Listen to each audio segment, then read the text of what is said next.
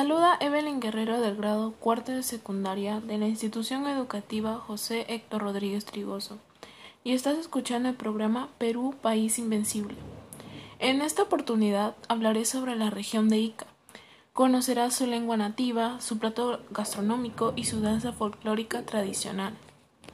La región Ica tiene una gran riqueza cultural material e inmaterial, heredada de las culturas de Nazca, Paracas y Chincha entre ellos restos arqueológicos como el Tambo Colorado, Complejo Arqueológico Soto, Centro Comercial Cahuachi, Necrópolis de Chauchilla, Auqueducto de, de Cantayoc, líneas de Nazca, entre otros lugares.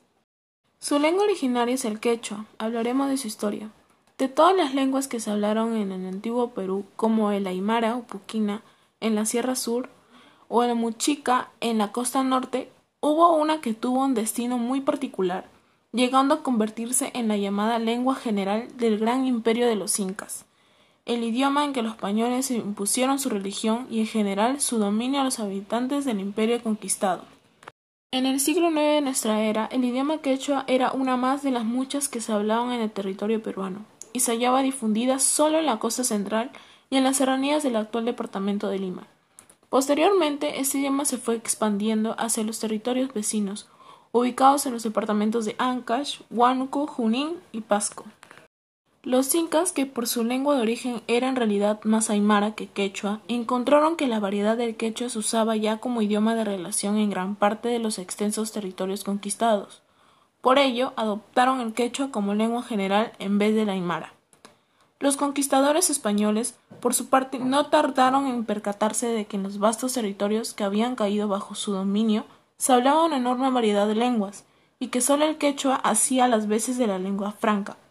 Este idioma ya estaba asociado en la mente de los antiguos peruanos como el poderío cusqueño y de los incas. Es sabido que los antiguos peruanos no conocían la escritura, pero no fue obstáculo para que se desarrollara una brillante literatura en lengua quechua. Una pequeña parte de este acervo cultural se ha conservado hasta el día de hoy, gracias a las recopilaciones que hicieron varios cronistas, se trata de poesías, como los Ailí, himnos de la cultura inca, o los Arawi, canciones de amor y ausencia. Durante la colonia del Quechua corre una doble suerte bastante contradictoria. Por cierto, por un lado, sobre todo en la costa, cede terreno ante el castellano y prácticamente desaparece del mapa lingüístico de sus territorios.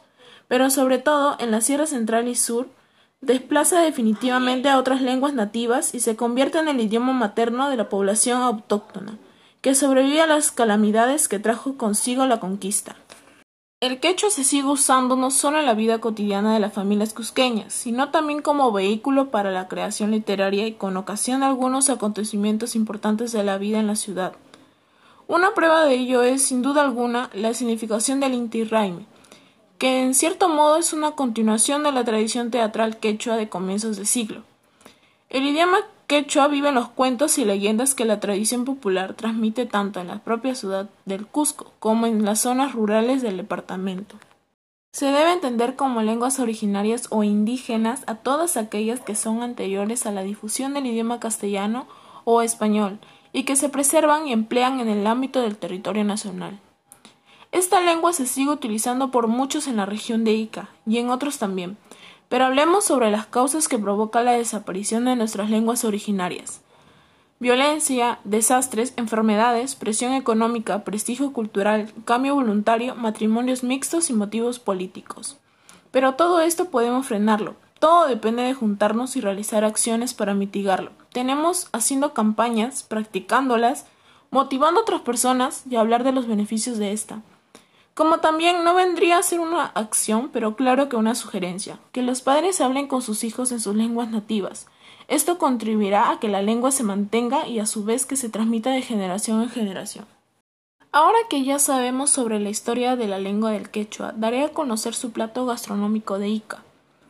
Sopa seca is typical dish of the Peruvian coast, also known as mancha pecho, which form a perfect combination with the famous carapulcra demonstrating the purity of typical Peruvian dishes and the gastronomic diversity. Ingredients chicken pray, 2 onion dissect, 4 tomato dissect, 2 tablespoons of shot powder, 15 grams of blended basil, 50 grams of chopped barley, 1 kilo of nuts, 2 liters of chicken broth, 3 tablespoons of ground garlic, vegetable oil, quantity net, cumin and salt. Preparation Wash what the chicken and prepare it with salt and pepper to taste. Next, put oil in a frying pan and brown the chicken for a couple of minutes and the shot in oil over medium heat for a minute or two. Once the oil has taken off the color of the shutter red and the chopping onion. Then fry the onion for minutes and add the diced tomato, crushed garlic, mixed basil and the cumin to taste. Cook for 5 minutes. Then add the chicken season with salt and cook for 10 minutes. When done, add nutless, chopped parsley and the chicken broth. Stir and stir of when the nuts are cooked through. Finally, serve in half of plate a portion of carapulcra and the other half, or rich sopa seca and this. Ahora que sabemos cómo elaborar sobre este plato tan rico y fácil, seguiré con la danza folclórica muy tradicional, el festejo. Esta danza pertenece al departamento de Ica. Sus provincias son Chincha, Nazca, Palpa y Pisco. En la comunidad Tambo de Mora, su anexo Ica y pertenece al género del festejo. Su fecha de ejecución es en el siglo XVII y fue la danza representativa del negro en la costa peruana, y su recopilador se le conoce a Pepe Villalobos Cabero. Ahora hablaremos sobre la historia de la danza. El festejo fue creado por habitantes africanos que fueron traídos al Perú, Congo, Angola y Mozambique durante el siglo XVII por los conquistadores españoles para realizar trabajos agrícolas, aunque el objetivo real era el trabajo en las minas, debido al robusto físico que portaban. Existen teorías que describen el festejo como un baile que se inició en Lima a mediados del siglo XVII, pero no brindan evidencias para apoyar dichas hipótesis. Todavía no se ha establecido ejemplo musical alguno que demuestre que esta forma musical existiera antes de 1800. Sin embargo, se han logrado identificar algunos festejos que datan del siglo XIX, desde mediados del siglo XX. Se recopilan festejos antiguos de las zonas de Lima, Aukuyama, Cañete y Chincha. Es a partir de 1960 que este baile se convierte en el género musical más difundido dentro de los artistas afroperuanos, en gran parte por la popularidad de los trabajos musicales realizados por José Durán, Victoria Santa Cruz y Nicomedes Santa Cruz. En 1971 se inició el Festival de Arte Negro de Cañete, que incluyó por primera vez un concurso femenino donde la mejor bailarina es elegida reina del festejo. Entre 1975 y 1977 se incluyó un concurso de composición de festejos y géneros similares. En esta década que se populariza un nuevo estilo de festejo para mujeres que algunos músicos denominan festejo estilo Valentina, para el cual se visten con faldas y sostenes coloridos. La danza se le denomina el acto y el resultado de festejar, celebrar, homenajear y aclamar.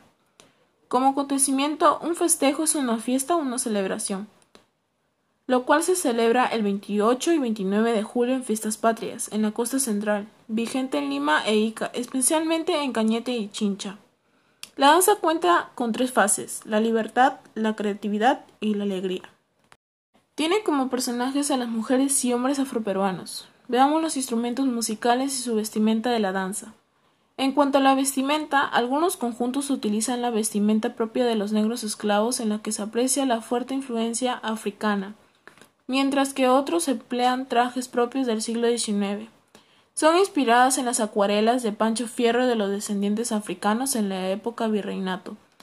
En el caso de los hombres, utilizan camisa y pantalón con unas blondas en el botapié y un pañuelo a la cintura, camisones de manga ancha y chaleco.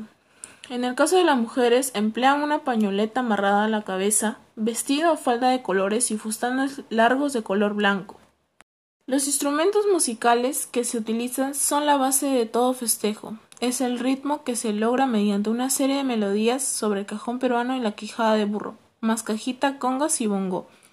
Es característico las repetidas pasadas tras periodos de cuatro u ocho compases y el estribillo coral de la fuga. Ya conocemos más sobre la región de Ica, Perú. Conocemos su lengua originaria, el cómo preparar este rico platillo, sopa seca y el cómo se creó esta danza folclórica tradicional de la región. Estoy segura que ahora ya conocemos más sobre Ica. Vas a poder preparar este rico platillo, bailar esta hermosa danza y aprender sobre la lengua del quechua. Finalmente te invito a que visites Ica, una maravillosa región. Gracias por permitirme llegar a ti y nos encontramos la próxima semana. Hasta pronto.